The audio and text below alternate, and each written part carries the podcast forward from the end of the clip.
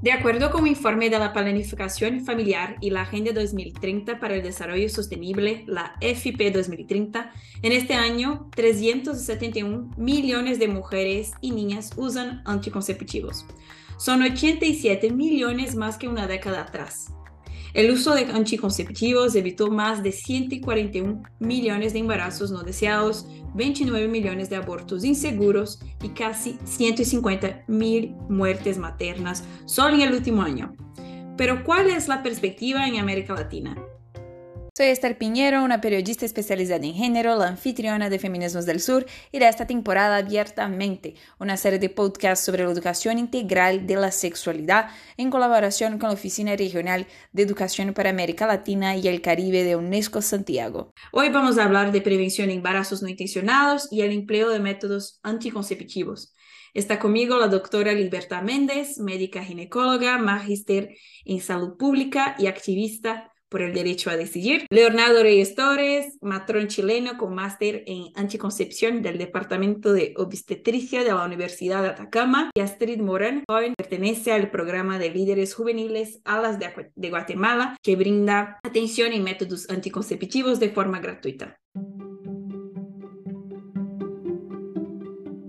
De acuerdo con los datos de FP 2030 nuevamente, América Latina y el Caribe ha tenido aumento de 4.6% en la utilización de métodos anticonceptivos en los últimos 10 años.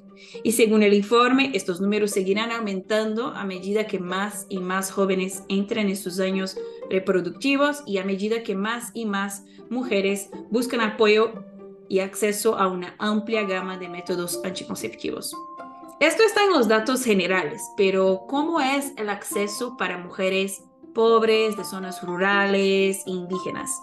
Astrid Morán, tú que perteneces al programa de, líderes juveniles Alas de Guatemala, ¿cuál es la realidad de acceso a métodos anticonceptivos de forma gratuita en Guatemala hoy y cuál está siendo el trabajo de ustedes en este sentido? Quisiera comentar antes de que en Guatemala eh, los factores pobreza, ruralidad, ruralidad y mm, eh, falta de educación son eh, muy influyentes directamente en el sentido de la tasa de maternidad infantil y adolescente y han sido un factor bastante este, influyente en esta tasa, ya que este, sí se ve y en, estadísticamente, en estadísticas se han hecho investigaciones a lo largo de los años y sí se ha demostrado que, por ejemplo, em, las niñas y adolescentes que carecen de em, educación comparadas a mujeres y niñas y adolescentes que sí tienen esta educación, son siete veces, mm, es el riesgo siete veces mayor a quedar embarazada. Y esto creo que es eh, una cifra bastante ah, eh, alertante, ¿verdad? Y mm, creo que eh, al pasar de los años, por ejemplo, en 2000, 2021, fueron acá tengo unas cifras, bueno, del 2021 fueron solamente eh, en registro de nacimientos 72.077. Y creo que este, a comparación del año 2022, eh, se fue mermando esta cifra, eh, aunque pues no como se desea, ¿verdad? Pero en el año 2022, solo de registro de nacimiento también, fueron 67.688 este, datos de niñas y adolescentes que pues dieron eh, a luz y estas solo hablando de las, de las niñas y adolescentes que, eh, que sus embarazos y sus nacimientos de, sus hijos sí están registrados. Y bueno, hay una gran parte de las que todavía se está, eh, se es invisibilizado y, y bueno, eh, respecto a la otra pregunta, el, eh, la labor de, de, la asociación y del programa es prácticamente, eh, bueno, el programa es brindar información a personas que, que tienen muy poco o nulo acceso a este tipo de información. Y el objetivo del programa sí es brindar métodos y servicios de forma gratuita de servicios anticonceptivos este, para, para este tipo de personas y creo que para población en general, pero sí nos enfocamos mucho en, en la adolescencia y en la juventud y también en la niñez, porque creo que sí es un factor bastante alarmante tanto en Guatemala eh, como a nivel internacional, ¿verdad?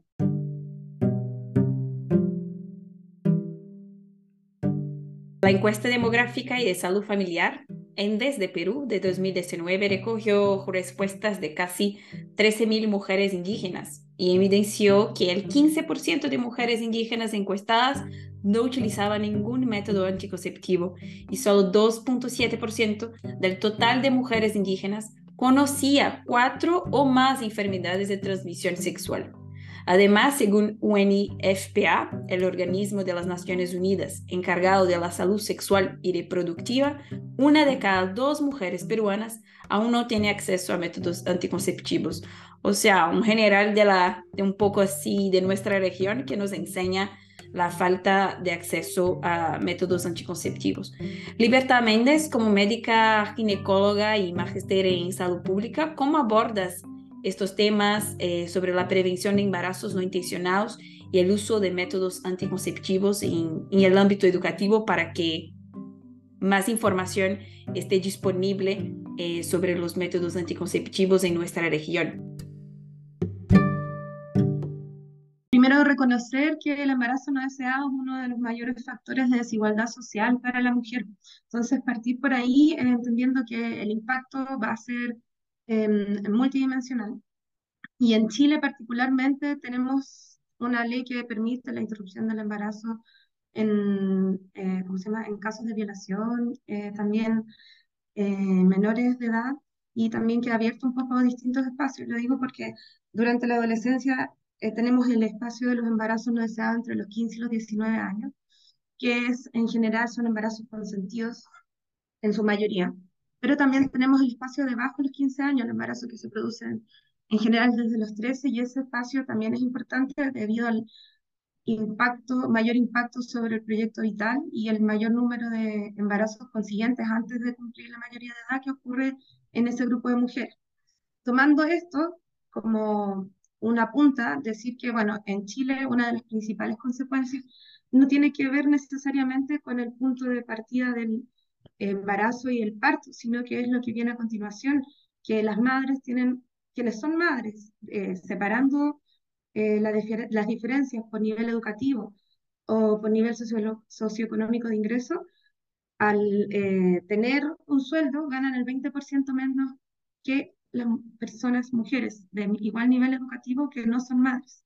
¿Por qué lo digo? Porque finalmente el, el impacto de un embarazo no deseado tiene que ver sobre todo con la carga del cuidado a lo largo de los años y lo que significa eh, una crianza donde la mayor parte de las tareas van a recaer preferentemente sobre las mujeres.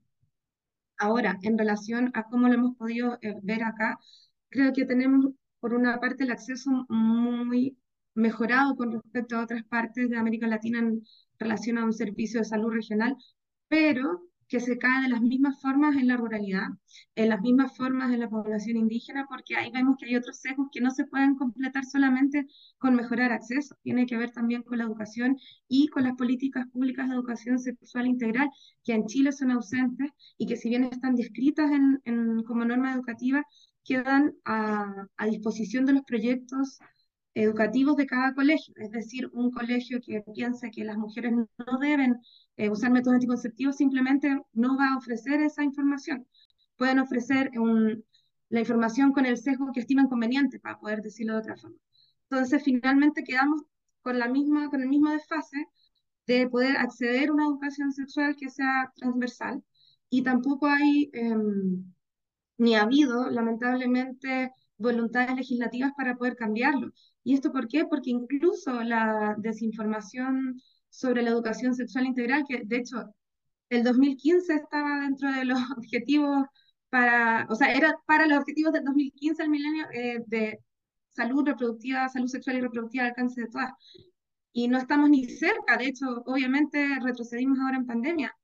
Entonces, todavía nos queda una brecha enorme y que lamentablemente eh, no se cumple solamente con mejorando el acceso, a pesar de tener una eh, mejor eh, red de salud pública que en otras partes, porque siguen estableciéndose las otras carencias y los otros determinantes sociales que se van a expresar en cómo vamos a poder acceder no solamente al método anticonceptivo, sino al uso de ellos, porque si yo no creo, entre comillas, o si yo pienso que me pueden hacer daño, como nos pasa con población extranjera o, que no, con, que no, o con quienes no compartimos el idioma, finalmente es mucho más difícil de explicar. Imagínense partiendo desde cero y aún hablando el idioma, no somos capaces de enseñar por qué es tan importante elegir cuándo ser mamás, si es que deseamos bueno serlo. Entonces, lo digo porque finalmente a veces creíamos que podíamos ir avanzando en ciertos temas y creo que ha sido bueno, pero tenemos igual embarazo adolescente en Chile, tenemos embarazo eh, no consentido también, tenemos, em, como, como decirlo, eh, regiones en las que finalmente no ha llegado eh, ni siquiera el personal de salud la capacidad de poder entregar la información de manera adecuada.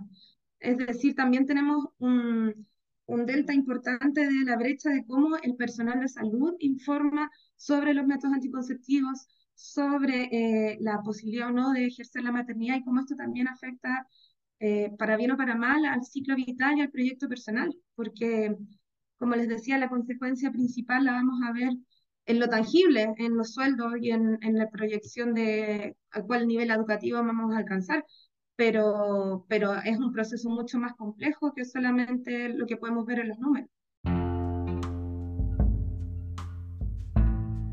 La pandemia también ha afectado el acceso a los métodos anticonceptivos. Los datos del UNFPA revelaron que casi 12 millones de mujeres perdieron el acceso a métodos anticonceptivos debido a interrupciones causadas por la pandemia, lo que originó 1.400.000 embarazos no planificados. Leonardo Reyes Torres, que es matrón con máster en anticoncepción, ¿cuál es la amenaza y riesgos que la falta de acceso a los anticonceptivos también pueden traer para la salud de las mujeres, además de embarazos no intencionados. Ahora, entendemos que si trataron de hacer los mejores esfuerzos, los profesionales eh, y técnicos de la salud o funcionarios de la salud de todo el continente trataron de dar su mejor esfuerzo, eh, pero uno se preguntaba por qué solo priorizan eh, por ejemplo, en nuestro país se priorizó la atención de las embarazadas, pero ¿por qué no se priorizó o se mantuvo como, como urgente, ¿cierto? También el acceso a la anticoncepción, porque finalmente eso va a generar una persona eh, que va a estar gestando sin haberlo planificado. Ahora, a pesar de eso, eh, también hubo un esfuerzo bastante importante por parte de las personas de eh, acceder a los anticonceptivos que utilizaban habitualmente haciendo gasto de, de sus recursos propios.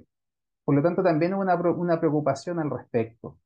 Eh, por lo tanto, como, como les mencionaba, ¿cierto? Eh, lamentablemente, creo que cuando se piensa en la, en la anticoncepción, se piensa en evitar el embarazo y ahí como que termina el análisis eh, cuando se toman decisiones, pero no se piensan en las repercusiones posteriores. Yo siento que, que ahí se nos olvida el, el, alma, ¿cierto? El fundamento de la atención primaria en salud, ¿cierto? Que, que va mucho más allá de tratar la enfermedad o tratar la patología que pueda tener una persona, o en el caso de la salud sexual y reproductiva, solo dar el anticonceptivo, sino que se olvida de la promoción de la salud, de la alfabetización en salud, ¿cierto? De trabajar con las comunidades, y, no solamente como lo hace Sofía con, con su organización, eh, sino que esto se transversalice, ¿cierto? Y sea parte de la, oferta que hacen los distintos servicios de salud o Ministerio de Salud de los distintos países. Entonces, em, lamentablemente siempre estamos tratando de eh, resolver el, incendio, como se dice acá, ¿cierto? Apagar el incendio del momento, pero no se piensa en cómo evitarlo, ¿cierto? Y pensar en, en las consecuencias posteriores. Continuando en esta conversación sobre el acceso a los métodos anticonceptivos, en términos sociales, muchas no tienen dinero para comprar estos métodos anticonceptivos porque también hay esta falta de acceso gratuito, ¿no? Por parte de los estados. Entonces les pregunto cuáles son los métodos anticonceptivos más usados en América Latina y los más accesibles. Direcciono mi pregunta a Libertad y Astrid. La mayor, eh, América Latina llega el, el uso de anticonceptivos hasta el 71% y el más usado es la esterilización quirúrgica, luego los dispositivos intrauterinos y luego las pastillas. Esos son como de las cifras que están actualmente disponibles. Em, sin embargo, vemos una gran eh, eh, integración disímil de los datos en relación a la población urbano-rural, al nivel socioeconómico y también, como vemos, al tipo de anticonceptivos, porque es la esterilización es uno de los definitivos y los otros son transitorios. Y además a la duración de ellos y también eh, al costo. El dispositivo es un buen anticonceptivo, tiene un bajo costo, pero vemos que tampoco hay una muy amplia eh, eh, ¿cómo se llama? disparidad en los números después en, según los otros tipos de anticonceptivos, que pueden ser más modernos, que pueden tener menos efectos secundarios, o también a que cada mujer puede tener un método anticonceptivo distinto em, según su necesidad. O sea, si bien logramos una amplia cobertura, eh, con, eh, siguen siendo números bajos en relación al, a la esterilización, que es un 21%, los dispositivos eh, son un 14% y después vienen las pastillas con un 7%. Pero a lo que voy es que falta todavía más variabilidad de las opciones anticonceptivas en los países en que las tienen. Llama la atención el alto número de esterilizaciones quirúrgicas, por ahí, por ahí también números que no tenemos, que son las cifras oscuras de las esterilizaciones no voluntarias, que no han sido tampoco reportadas en todos lados, pero que existen, lamentablemente, existen en nuestro país y existen en muchos otros. Y eh, tampoco nos da ninguna cifra de lo que significa la educación sexual integral, porque versus al aumento eh, en concordancia el aumento del uso de anticonceptivos, tenemos también el aumento de los embarazos adolescentes. Entonces, eh, con cifras que son bien, bien distantes a, como al resto del mundo y más cercanos a una África subsahariana. Entonces, realmente importa que los estemos usando y el acceso. Y también importa mucho que podamos elegir el método, que es como uno dice, bueno, ya con que haya al menos alguna forma, pero de verdad que los derechos humanos, los derechos sexuales deben ser garantizados, ojalá de la mejor forma, posible, tal como son los acuerdos de los estados, que son antiguos. Estamos hablando de los acuerdos de Beijing, estamos hablando de la CELAO, estamos hablando de acuerdos antiguos, pero que finalmente todavía en nuestra América Latina, también en mi país, están al debe en, su cumplimiento. Sí, claro, eh, concuerdo bastante con Libertad. Eh, creo que se necesita más variabilidad de, estos métodos y creo que el acceso tiene que ser mayor aún con lo que se es posible. Eh, y bueno, como lo mencionaban al principio, en América Latina ha aumentado bastante esta cifra de una manera bastante significativa, ¿verdad? De, de, métodos anticonceptivos en toda América Latina. Y, y es por eso, creo que porque eh, se ha aumentado la información y creo que se, se ha eh, visibilizado más estos temas y, y, estos métodos y se han popularizado más. Y bueno, al menos en, en la asociación, en ALAS, eh, los, los métodos que tenemos, pues sí son los, los más comunes, por ejemplo, las, las operaciones definitivas, que mencionaba también Libertad, eh, aunque con un muy bajo, este, una muy baja demanda, ¿verdad? Porque se utilizan, eh, pues sí, obviamente, este, hay personas que, que sí deciden eh, solamente no querer tener hijos a, cierta, en cierto tiempo, pero pues a, a largo plazo, pues sí deciden, entonces eh, creo que estos métodos son, eh, no son tanto para ellos. También tenemos eh, los no hormonales y los hormonales, que como no hormonales entran el DIU, dispositivos intrauterinos de cobre, y como hormonales, implante, el implante subdérmico, las inyecciones trimestral y mensual, eh, las pastillas anticonceptivas y eh, la pastilla de emergencia. Y creo que también es importante mencionar eh, de que el acceso está, pero la información a que está el acceso sí es muy limitada. Entonces, eh, sí es como que eh, carecemos, al menos en Guatemala y bueno, en toda América Latina, carecemos bastante de, de esta información, porque creo que el acceso este, está y al menos eh, en lo que yo he visto y en lo que en donde yo estoy, este es muy demandante, ¿verdad?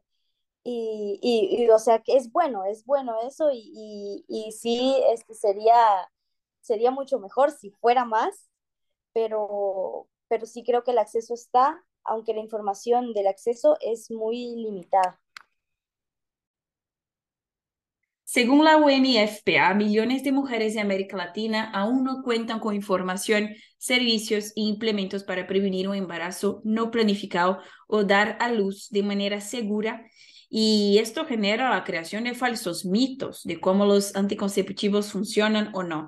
Entonces, ¿cómo se puede combatir la desinformación sobre los métodos anticonceptivos y a partir de cuál edad se puede educar sobre, sobre esto? Como lo, hemos mencionado en esta conversación, em, tener claro que la, anticoncepción es parte de la salud sexual y reproductiva. Ya no, no es que sea la, anticoncepción y como bien lo mencionaban las, las otras invitadas, ¿cierto? Eh, no es solamente disponer de mucho anticonceptivo y que la gente los use y resolvemos todo el problema del, del embarazo no planificado. Eh, sino que tiene que ver dentro de un contexto, ¿ya? Y, para eso es importantísimo, entre otras tantas cosas, la, la educación, ¿cierto? La alfabetización en salud sexual y reproductiva y en particular en esta, en esta pequeña tajada de, de la salud sexual y reproductiva, reproductiva que es la, la anticoncepción o anticoncepcionar. Y tal como tú lo, lo mencionas, Esther, ¿cierto? Hay muchos mitos, muchas creencias, eh, mucho miedo también relacionado con los anticonceptivos y que generalmente esto se transmite eh, a veces de generación en generación, se transmite entre, entre pares de comunidades, entre compañeras de un establecimiento educacional o muchas veces los mismos profesionales eh, que atendemos a las personas, ¿cierto? Le transmitimos estos eh, conocimientos erróneos. por lo tanto, eh, ¿Qué cosa es fundamental? Primero, la educación sexual y reproductiva, ¿cierto? Eh, eh, a las personas, a la comunidad, ¿cierto? No solamente a los adolescentes, los y las adolescentes, sino que a toda la comunidad. tener conocimiento de la anatomía, ¿cierto? De cómo es mi cuerpo y cómo no es mi cuerpo, qué le pasa a mi cuerpo y qué cosas no le pasa a mi cuerpo. Eh, tener conocimiento de qué son los anticonceptivos y qué no son los anticonceptivos, porque generalmente, como lo, mencionábamos recién, ¿cierto? La, la, mayoría de los anticonceptivos disponibles en, nuestro continente, ¿cierto? Son hormonales, eh, pero generalmente la gente asocia hormonas con las hormonas de los, de los pollos o de los animales, ¿cierto? Que los, los engordan con estas hormonas y, genera un miedo terrible, ¿cierto? Eh, siendo que la, la anticoncepción hormonal tiene más de 60, casi 70 años, ¿cierto? Y, y se han desarrollado bastantes estudios y se ha llegado a un punto donde la, la, eh, anticoncepción, al menos hormonal, ¿cierto? es bastante segura. Y los efectos secundarios eh, son, eh, no, son letales como en un comienzo, ¿cierto? Ni, tan dañinos, porque ya se ha llegado a un punto donde la seguridad está, está casi garantizada. Obviamente hay efectos secundarios que pueden ocurrir en algunas personas, pero por eso es importante educarlas y, y, comentarles esto, ¿ya? Muchas veces lamentablemente vemos que eh, asisten eh, adolescentes con su madre, ¿cierto? Eh, y le dicen, ¿sabe qué? Me gustaría que le retire el anticonceptivo a mi hija, siendo que pasa por sobre la autonomía de esa adolescente. Entonces ya tenemos un punto en contra. Y dice, ¿sabe qué? Quiero que se lo retire porque le pasa tal situación. Y resulta que esa situación no tiene ninguna relación con el anticonceptivo. Finalmente se trata de educar, de enseñar, pero termina terminamos perdiendo, ¿cierto?, eh, a una adolescente protegida y ganando una adolescente en riesgo que, que, se puede embarazar. Por lo tanto, es fundamental, como les decía, que se eduque la comunidad, los establecimientos educacionales, los profesores, la, hayan, existan más ONG para que puedan eh, transmitir este, este, esta información. Eh, los ministerios de salud de los distintos países también lo puedan incluir. Libertad mencionaba que en nuestro país, ¿cierto?, está en la ley eh, el tema de la educación sexual en los establecimientos. De hecho, eh, hace poco se anunció que se, se, iba a tratar de retomar o de implementar eso, pero hace algunos minutos acabo de leer una carta tipo que está circulando por parte de algunos sectores religiosos, donde poder escribir, ¿cierto? Ahí, decir o firmar eh, que ellos rechazan que se le hable de, este tipo de cosas a sus hijos ¿ya? o hijas.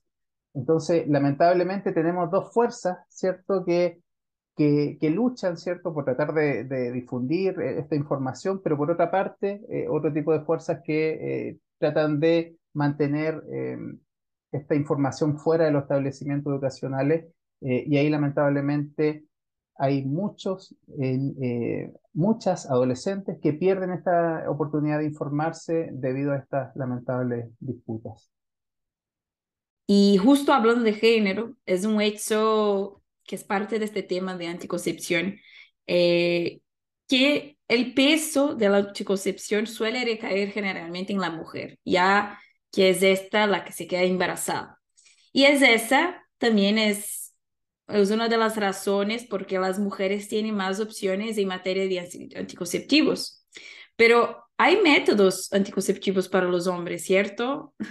Doctora Méndez y doctor Leonardo pueden hablar un poco sobre esto y explicar por qué no se habla tanto de este tema. O sea, el, el método anticonceptivo más eficiente es la vasectomía, la esterilización quirúrgica masculina.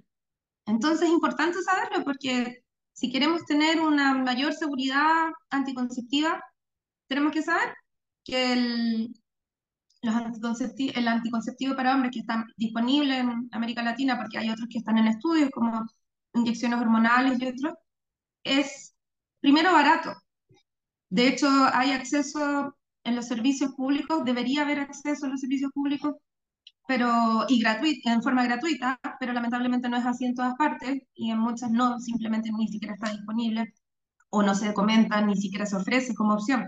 Y ahora nosotros estamos ofreciendo como opción desde la ginecología a la pareja, en conjunto, me refiero a quienes estén, la opción cuando incluye a un hombre que eh, se haga una vasectomía porque efectivamente tiene nada de efectos adversos y según el tipo de cirugía, es reversible hasta el séptimo año.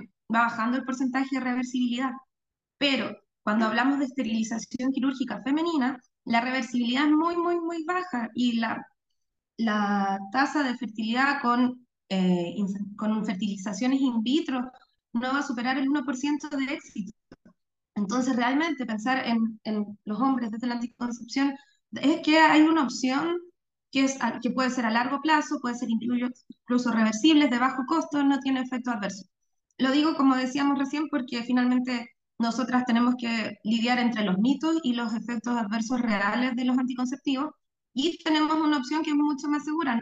Obviamente, no dejar fuera también el uso de los métodos de barrera como el preservativo, que lamentablemente también se nos carga la responsabilidad a las mujeres, pero yo la otra vez, y esto es para si hay algún joven escuchando, si yo no tengo un pene, ¿cómo voy a preocuparme de algo que va en el pene? Ellos no se preocupan de comprar las toallas higiénicas, no se preocupan de otras cosas.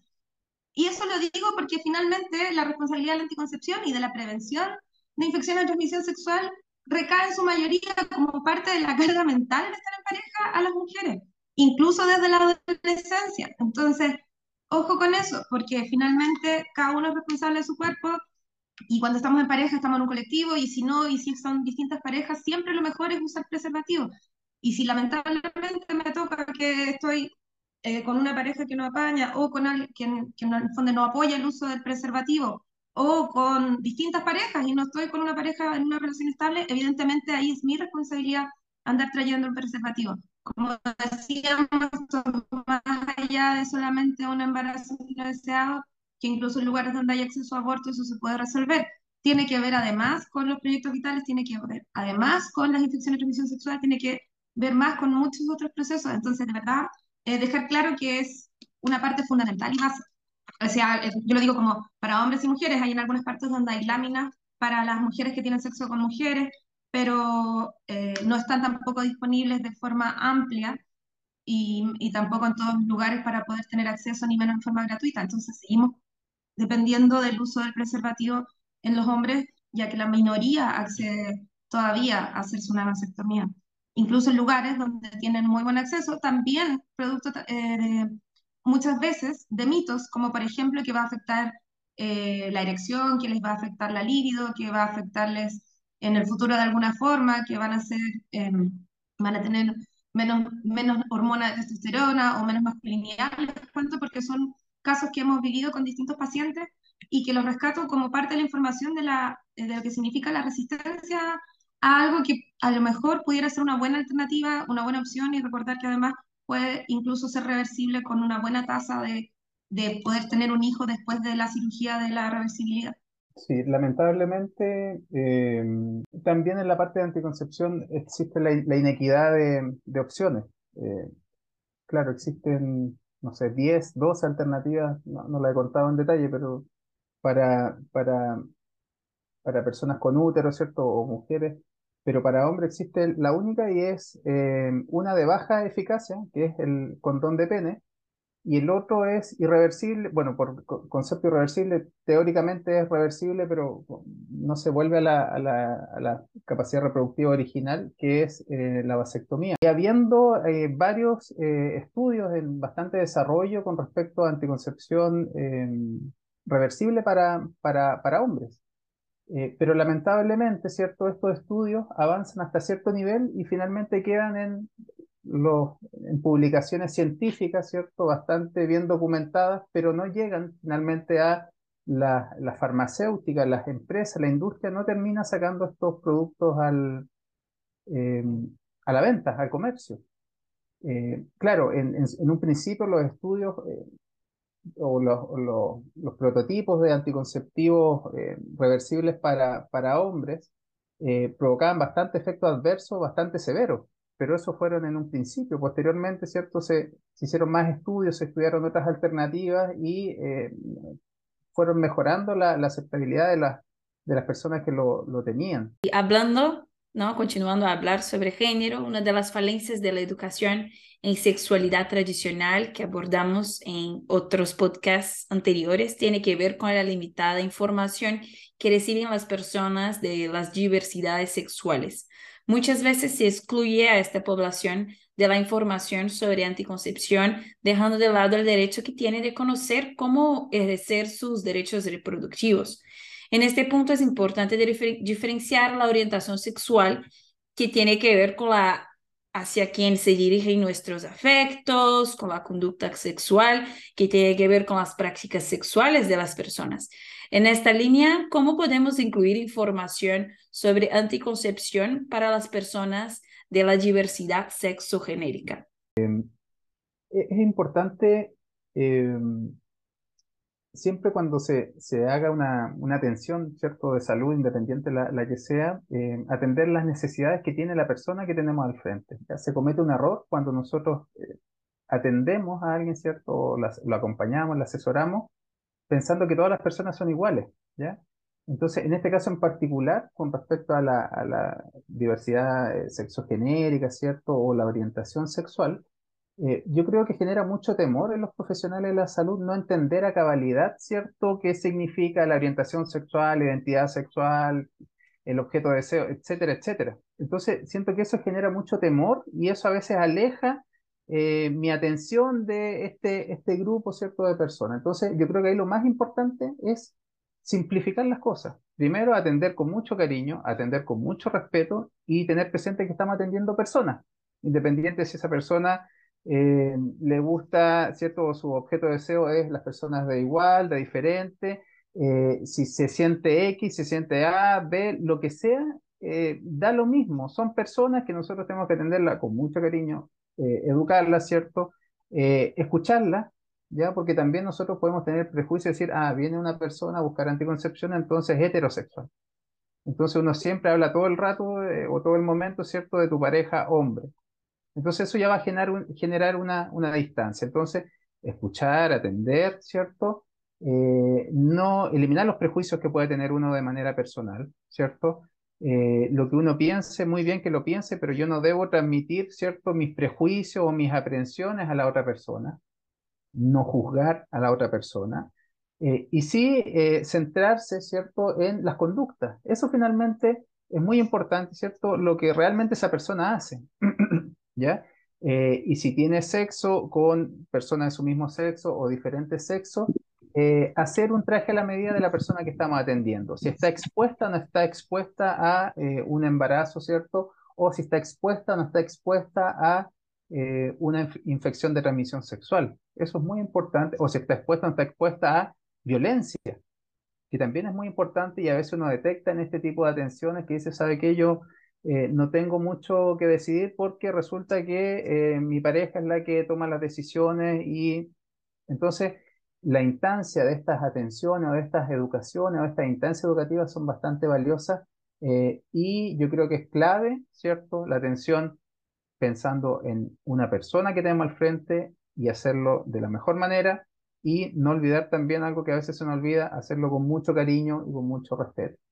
Hay una cosa que yo quería rescatar, además de lo que decía Leonardo Pazumar, que tiene que ver con que la sexualidad es un proceso que nos acompaña durante toda la vida. A veces, cuando hablamos de diversidades sexogenéricas, y es, particularmente en salud y en el área reproductiva, nos enfocamos a casi que la genitalidad para no, no, no encontrarnos con las diferencias, con estas percepciones distintas. Con, con las percepciones distintas de la vida, de cómo entendemos el amor, cómo entendemos las definiciones de las personas y que es mucho, mucho más sencillo que cualquiera de nuestras convicciones, porque a nosotros nos toca simplemente entregar salud. Y el problema es que muchas veces se confunden estas convicciones con em, patrones o con, con conductas que nosotros como profesionales es que no nos corresponde de ninguna forma, porque se expresa no solamente en, en tema de anticoncepción y la posibilidad de acceder a un método, se expresa también en el trato que podemos entregar a una persona que no se identifique, por ejemplo, eh, con el sexo asignado al nacer o con un sexo binario y, que puede tener además no solo una expresión de género distinta, una identidad, sino que una orientación con la que a lo mejor a nosotros no nos calza y que no tiene... Em, y que finalmente no, no debería tener ningún tipo de limitación al acceso a la salud, pero tal como les nombraba hace un rato, por ejemplo, para las mujeres que tienen sexo con mujeres y que quieren usar métodos de barrera, hay limitaciones. Por ejemplo, para acceder a condón vaginal hay limitaciones. ¿En qué sentido? En la distribución de los productos, en el acceso en los servicios públicos, en los precios, etc. Entonces, no se habla mucho de cómo es tener em, o formas de prevención o cómo se puede abordar la sexualidad de distintas formas a, quienes entregamos salud y que finalmente venimos formateados, sobre todo las generaciones más antiguas como nosotros, en, formas heteronormadas, binarias, que, que, ha costado que también se puedan ir cambiando. ¿Por qué?